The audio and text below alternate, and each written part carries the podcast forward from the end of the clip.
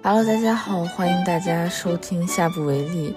今天我们想来和大家聊聊社交媒体。想聊这个话题，主要是因为最近我们看了《故乡别来无恙》这个电视剧，我觉得还挺好看的。我也觉得挺好看的，里面的女性角色还有家庭啊、朋友、友情之间这些描写都非常的真实，工作环境也蛮真实的。就是男性角色不太真实了哈，有点科幻了，现实生活中没有这样的嘞。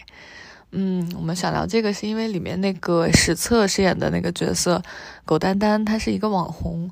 嗯，她最开始的时候就是经历了被出轨，我决定分手、搬家一系列的生活，但是她在网上从来没有表现出来，还是在晒美美的吃喝，然后就是要把手机立在桌子前面那样拍照，营造出别人给她拍的那种照片的角度，来呃掩盖自己的就是生活中的这些破烂事儿吧。虽然他是做博主的，嗯，可能肯定会在意这种网上的形象，但其实我们普通人也会有这样。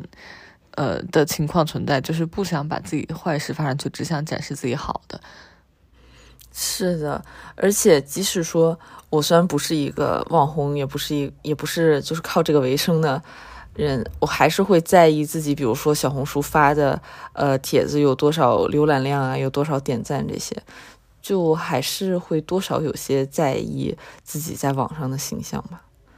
对，所以我就说，以我这种心态，我肯定是做不了博主的，因为我没有办法完全不在意数据，我肯定是会回过头看，然后会想为什么这条数据不好的，这样就会太内耗了，我还是不要做博主网红了。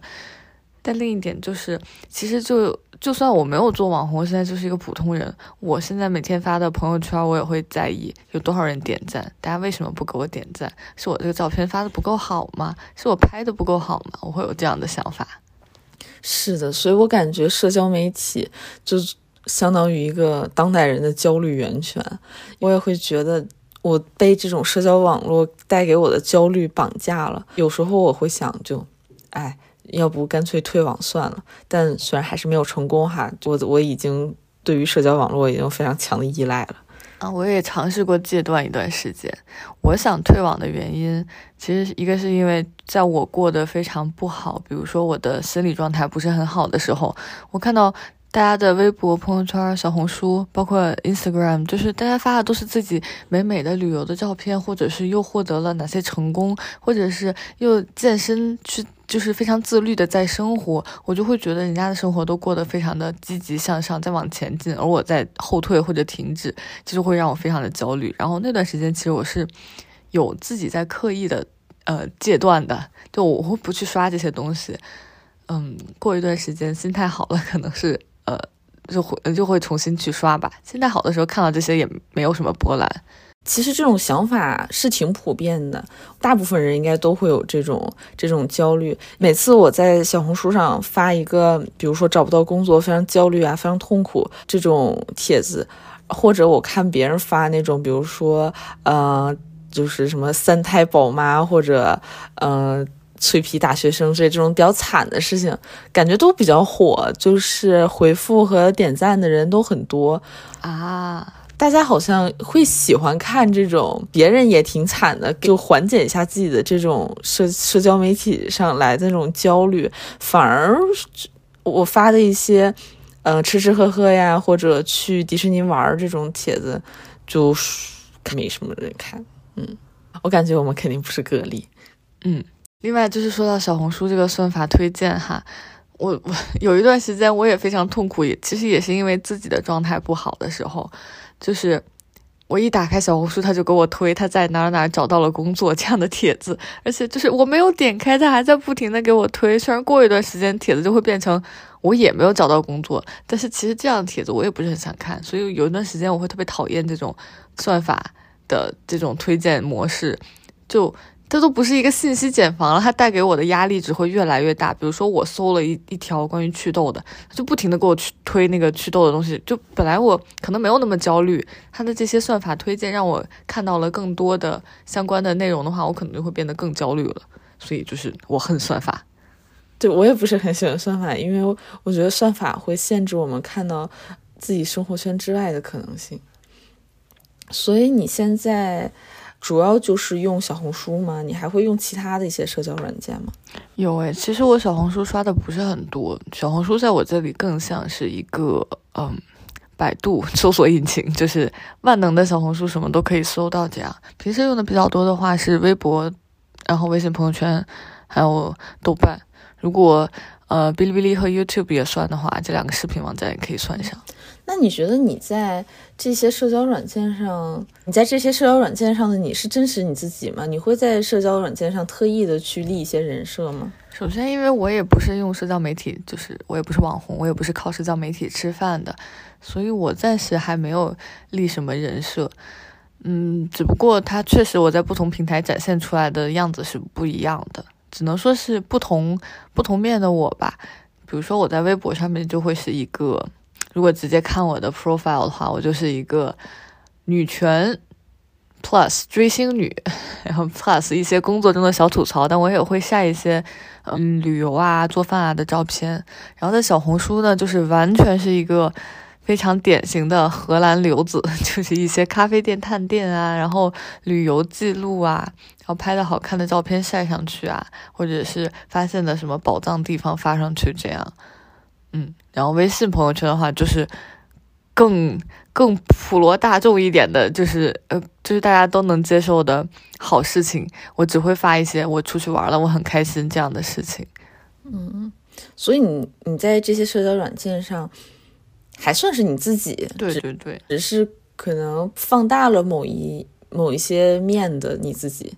但本质上也是真实的自己。我不太能够立人设，我就觉得我自己编不出来那样一个人设，我是可能需要一个公司、一个团队来帮助我运行运营吧。那你现在用什么社交软件用的比较多呀？也是这些吗？嗯，强烈的话差不多就是微信、小红书、豆瓣啥的。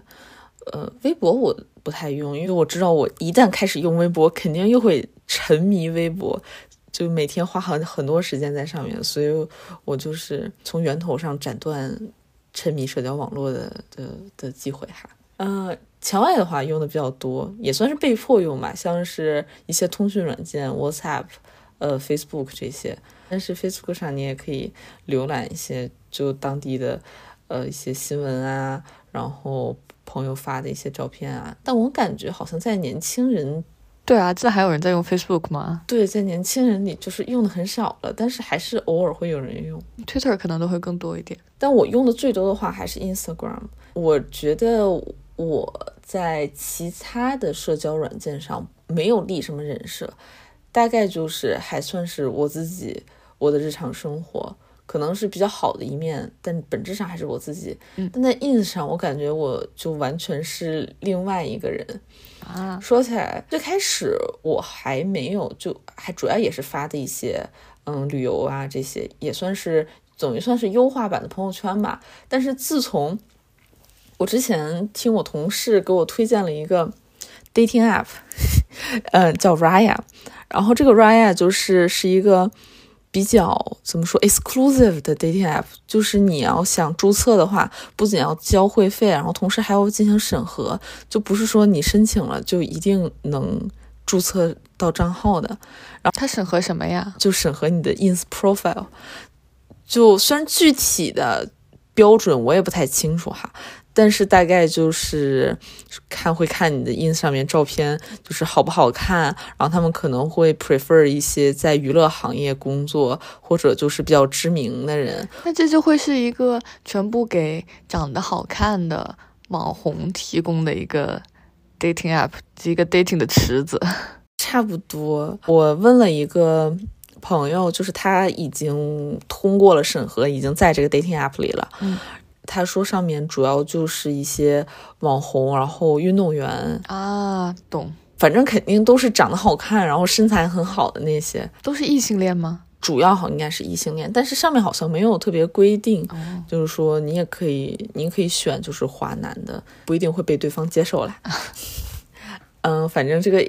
他审核 ins 嘛，然后我为了提高自己能被通过的几率，就精心打造了自己的 ins。然后把之前一些拍的日常的照片就都删掉了，比如说做的什么新美甲呀，什么吃的小蛋糕啊，或者喝的什么 Co Costa 都删掉了，因为感觉这个完全不符合网红、时尚、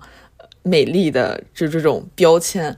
留下的都是一些在米其林餐厅吃饭啊，或者就是到处旅游啊，高高 P 精修。这是什么？嗯，精致的富婆生活了，已经是。对，就是一些狗屁精修的一些图。但是一个好处呢，就是你你也确实去了这些米其林吃饭，你也不是在偷偷别人的图了。是的，但是这完全不是你。我感觉是我生活中的小小小小小小小，就百分之零点零一。然后我现在就把它放大成百分之百了。ins 已经成为一种。就是当代社交媒体人的名片，嗯，在 ins 上，大家就会筛选自己的就美丽的照片啊，或者就是发 story 也会发一些每月精选时刻，对，我会就很努力的去 P，就甚至我有的有法国同学，他会每个月剪一个视频，哇，然后发上去，是为了纪念自己的生活，还是单纯的为了让自己的 ins 变得好看啊？很难说哈。就你要问他的话，他肯定说为了记录自己的生活。但是你要是想记录自己的生活，我觉得你只要留下这些视频就好了呀。就你没必要剪它吧？哎，我也不知道啊，可能我的我的我的想法有点片面了。我觉得是的，ins 上面很多普通人发的照片，就是没有什么 follow，没有什么粉丝的。人发的就是照片和 story，其实有好多也特别好看的，大家都是特别会拍照，特别特别努力在经营自己的 ins 的人。我觉得 ins 就是一个被大众审视的地方，再加上 ins 它不像是呃像微信或这些，大部分看你的人还是你认识的，就是在微信和微博上。微博不一定，微信吧。但是 ins 的话，就看你的人可能就是。哪儿都有可能是朋友的朋友，可能朋友的朋友的朋友，你会因为这种可能性，就为因为这种就会被大众审视的可能性，我会更努力的去做做，就是高 P 版的自己。就是你朋友圈的人，大家也都知道你长什么样子，你 P 太过，大家也知道你这一看就是 P 了的。除了这些比较日常的，嗯，社交媒体以外，另一个大类。呃，我是就是的社交媒体是一些 dating app，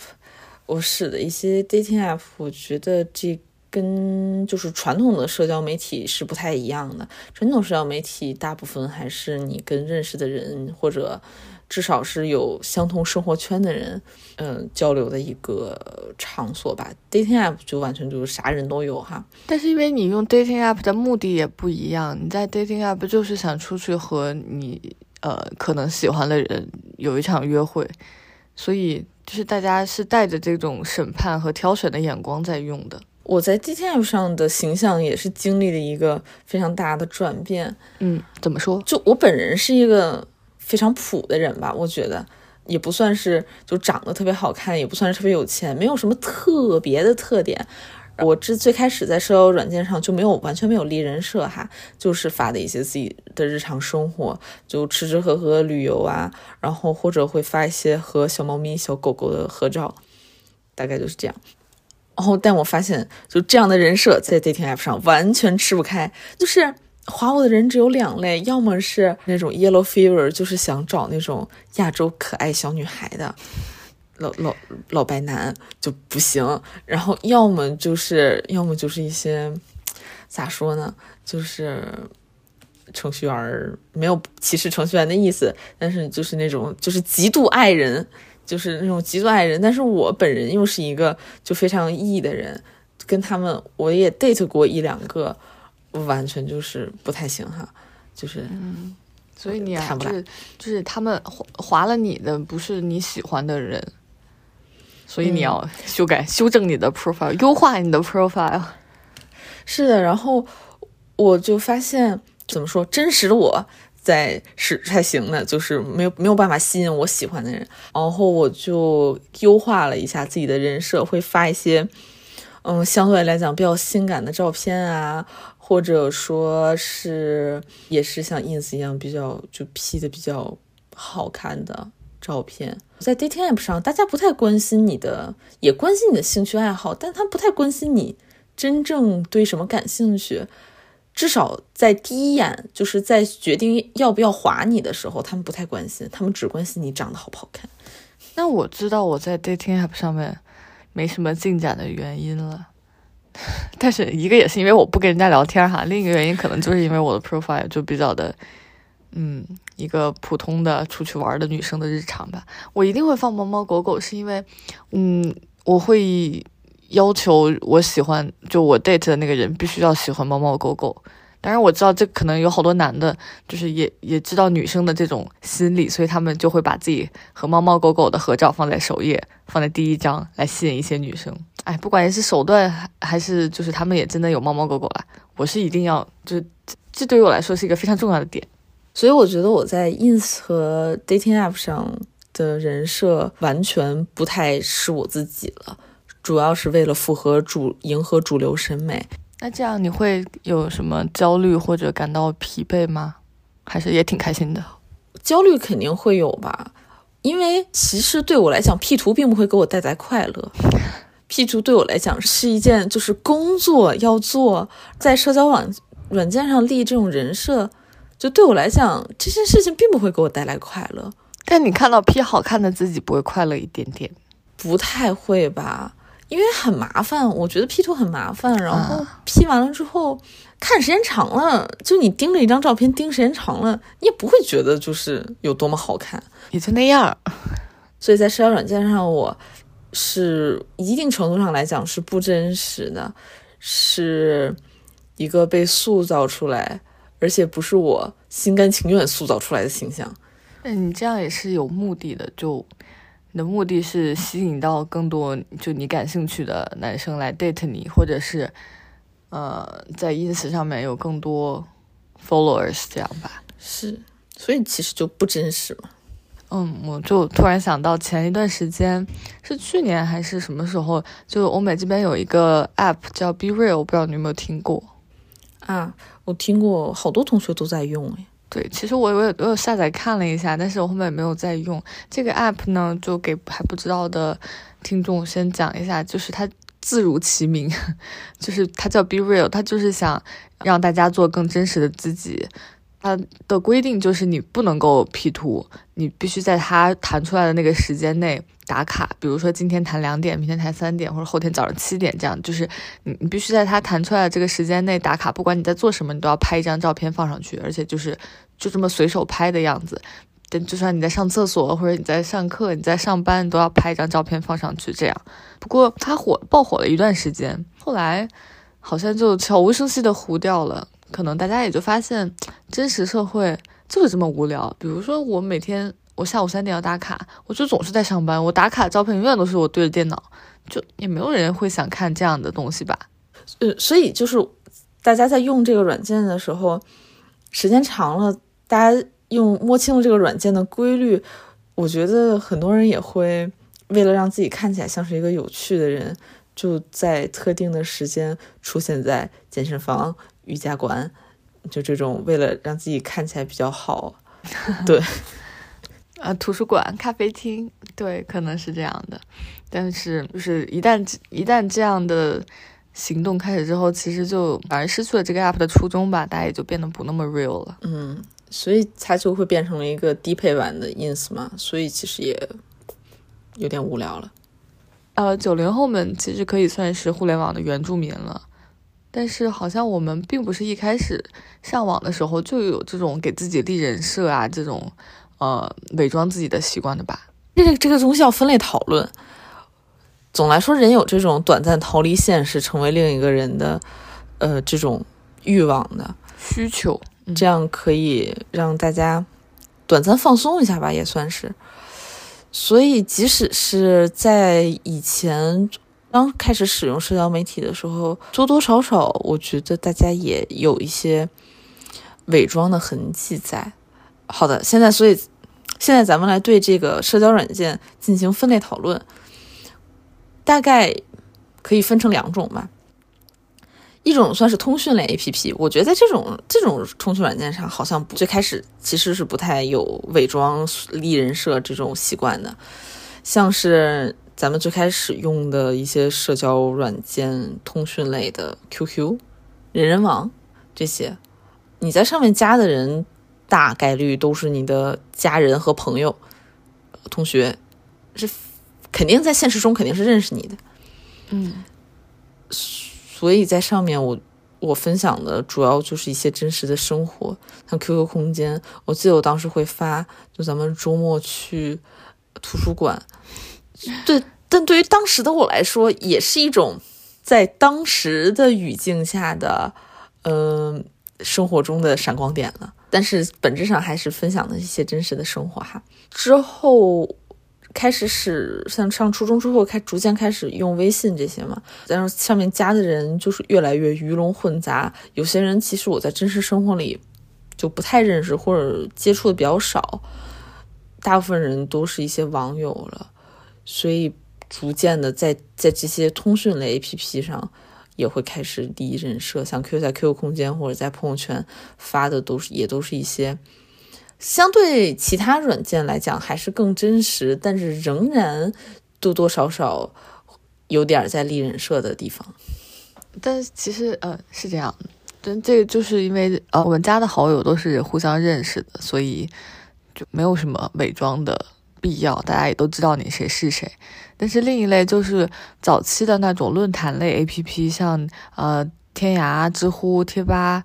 这些，就是完全匿名的状态的话，没有人知道你是谁，大家就更容易，那都不是塑造一个人设了，大多时候都是那种披马甲，你不知道对面是男是女是大是小，在这种情况下，在和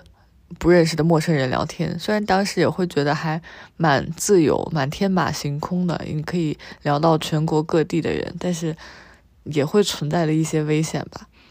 我我我确实是觉得，嗯，原来的上网环境会更自由，现在可能限制会多一点，比如说像嗯。呃，慢慢的，现在全平台都会显示我们的 IP 属地嘛。听说还是要推行大 V 实名制这个东西，嗯，呃，只能说是没有办法，一些就是在这个互联网整个发展起来，这个门槛变低之后，这些规章制度是要有的，不然都很难让大家安全的上网了。嗯，当时能呃接触到互联网，使用互联网，至少你需要具备两个技能：一个你需要会使用电脑，二一个你至少会要要会打字。所以这个筛选了其实很大一批呃没有受过正规教育的人了。嗯嗯，所以我们可以说，当时的当时的网友其实素质还相对来讲比较高，没有说现在的网友素质低的。现在网友就是素质低，但对，但是现在是你要是有素质可以量化的话，现在的平均素质肯定要比之前低了。而且现在不是那个什么微博平均年龄才多少？微博平均学历小学，就是也也不是说大家都是小学学历，是还有很多小学生也在上网，所以为了保护未成年人，就是这种做法也可以理解啦。但我我并不是很想支持实名制这个事情。怎么说呢？就没有办法在互联网上发疯了。对啊，而且我也。不想让别人知道我的真实大名，虽然网友不会介意我叫什么，但是我我是想把我的呃社交媒体生活和我的现实生活区分开的。如果微博都要实名制的话，那和我朋友圈有什么区别？其实我还有一个比较好，嗯，我还有一个比较好奇的事情，就是呃，国外这边像 Instagram 和 Facebook、Twitter，他们有很多人就是自己的 ID 就叫自己的名字，诶，他们为什么就不会在意这种实名制呢？可能也是因为他们每个平台上都是一样的。就没有像我们这种区分的这么开的人设，或许也是因为 ins 上面大家加的很多还是自己认识的人，可能 ins 对于他们来说像是微信。你看我们的微信名字也不不会就是特别实名，或者是根据自己的名字改，然后有很多人的微信名字就是随便取的。我感觉 Instagram 的话，大部分人还是用自己的名字，不会有像那种什么。可爱小狗这样的 ID 出现，是我感觉大家都会至少把自己的姓写上，或者是名，就是简化某一部分。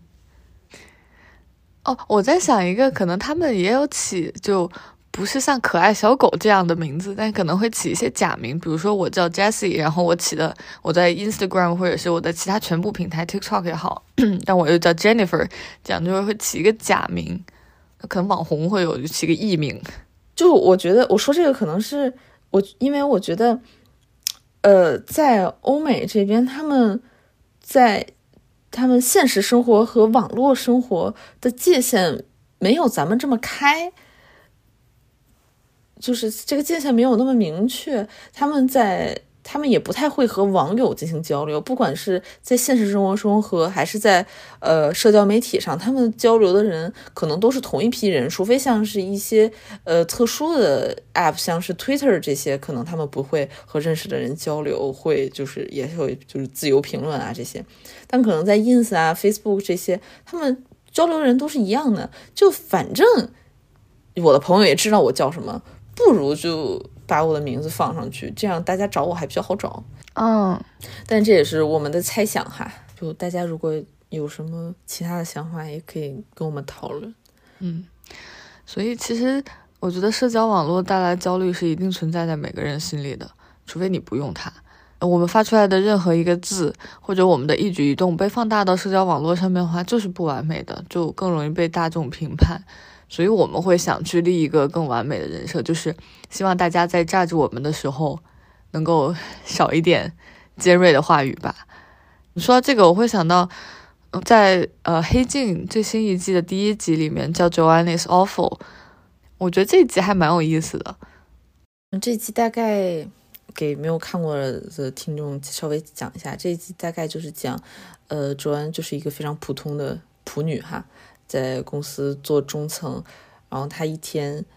呃，他的一天也很普通。他早上开了一个人，然后，嗯，收到了前男友的消息，然后晚上和前男友去吃饭了。吃完饭之后，思想有些滑坡，和前男友亲了一下。然后同时，她还有自己的老公还是男朋友，反正老公吧，未婚夫。嗯，然后，反正就是思想稍微滑坡了一下哈。嗯，其实这么讲起来。不算是什么天大的事，虽然确实不对哈，但是不算是什么十恶不赦不得了的事情。但是他这一天被一个流媒体公司拍成了电视剧，就在是呃在流媒体上放映嘛，然后把他这一天的一举一动每个细节都放大了。这个剧集播出之后，周恩就在互联网上被铺天盖地的指责。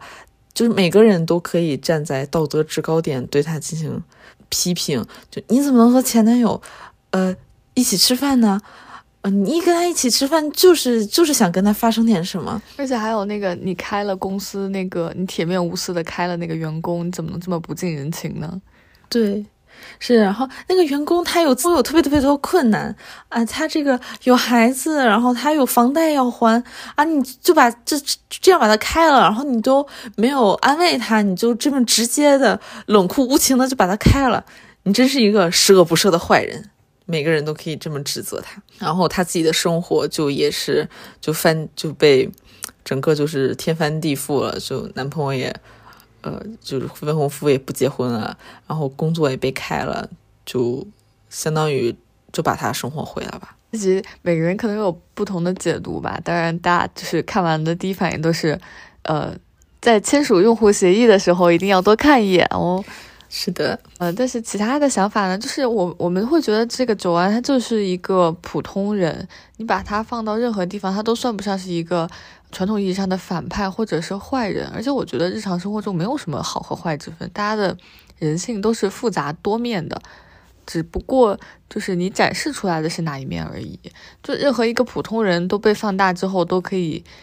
变成就是在大众的审判之下变成一个有道德污点或者是有有污点的人。我觉得就是这这可能就是社交媒体不好的地方吧。嗯。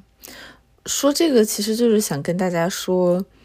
有时候也不要过度关注社交媒体的信息，因为在社交媒体上，我们被动接受了太多信息，会让我们丧失自我判断的能力。而且你在审判别人的时候，其实你也在接受审判。对对对，你在审判别人的时候，你也在接受审判。因为你不知道你有哪一天，你你的就是任何的发言被拉出来，也能挑出来一些呃所谓的不正确的地方。这是一个必然的事情。社交媒体就是当代文字狱。啊，图片也是啦，也会有人在审判你这张图怎么怎么样。我前两天还会看到一个新闻，就是挪威那边，可能北欧吧，经济已经嗯足够 发达了，他们开始注重一些人文关怀和心理的关怀。他们好像出台了一个规定，要求人们在社交媒体上面发的图片，呃，不能 PS，就是完全不能 P，P 了就犯法，除非你有一些什么特殊需求之类的。我犯法这一点蛮好笑的。嗯，也这也算是从制度层面上帮助大家来解决社交媒体焦虑的一种手段吧。但还是人家的经济已经到了那个地方了，我们现在要是跟大家说 P 图犯法，那网友完了呀。我们上网就是找点快乐，因为在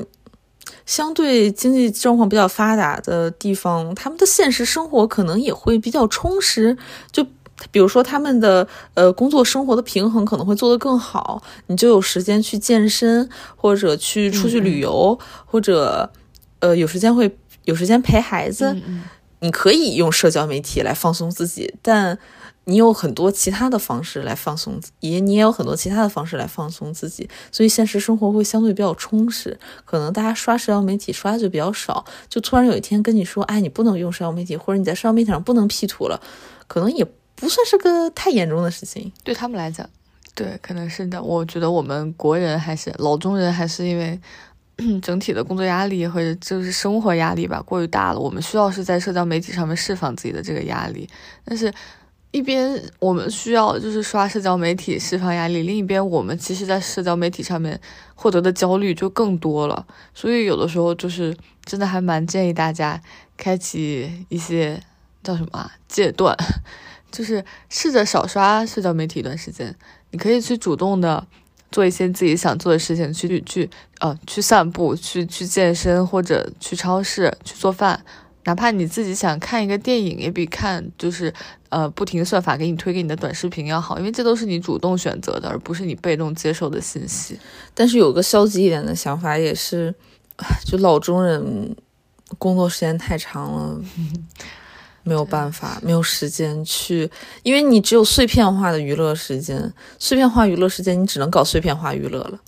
像看书、看电影这种可以，但是可能需要的。毅力还是比较高啊！我不知道，当大部分、当大多数人都意识到自己被这个社交媒体的焦虑困扰的时候，可能大家也都会去寻找自己的方式吧。其实，真的，当我们现实生活中充实的时候，比如说我们出去玩，我们一起跟好朋友在外面逛街，或者是呃一起出去吃饭的时候，我们根本不会想去刷微博、刷豆瓣、刷小红书，就想看有什么事情。大家只是在聊日常生活，这一天就过去了。嗯，所以就是社交媒体它不是一个。嗯，必须的释放压力的一个东西，可能从一些小事上做起，去尽量戒断社交媒体。我觉得在长远上来讲，还是一件非常好的事情。或者如果嗯你做不到戒断的话，你就我们就学习一下摆正自己的心态，因为我们都知道，我们自己发东西的时候也是挑好的发。挑最漂亮的发，挑 P 的最好的发。所以，当你看到别人自律的照片，别人去哪里游山玩水的美照的时候，你可能，嗯，一一瞬间会觉得别人在，呃，幸福的生活，而你没有这样的焦虑。另一方面，就是，就别人痛苦的时候，他不会发出来了，所以不可能所有人都在完美的生活了。大家都有痛苦，只是说都没有在社交媒体上表现出来。比如说，我又不能发我今天又便秘了这种事情吧。不然的话，也可以用一些比较低劣的手段了，比如说就是多看、多点击一些坏事的，比如说什么呃啊找不到工作了，小三找上门啊，或者说什么什么家庭鸡毛蒜皮啊、邻里纠纷啊这些，多点击一些这些，算法就会给你推荐大家的惨事了。也不是因为一种那个缓解焦虑的手段。是的，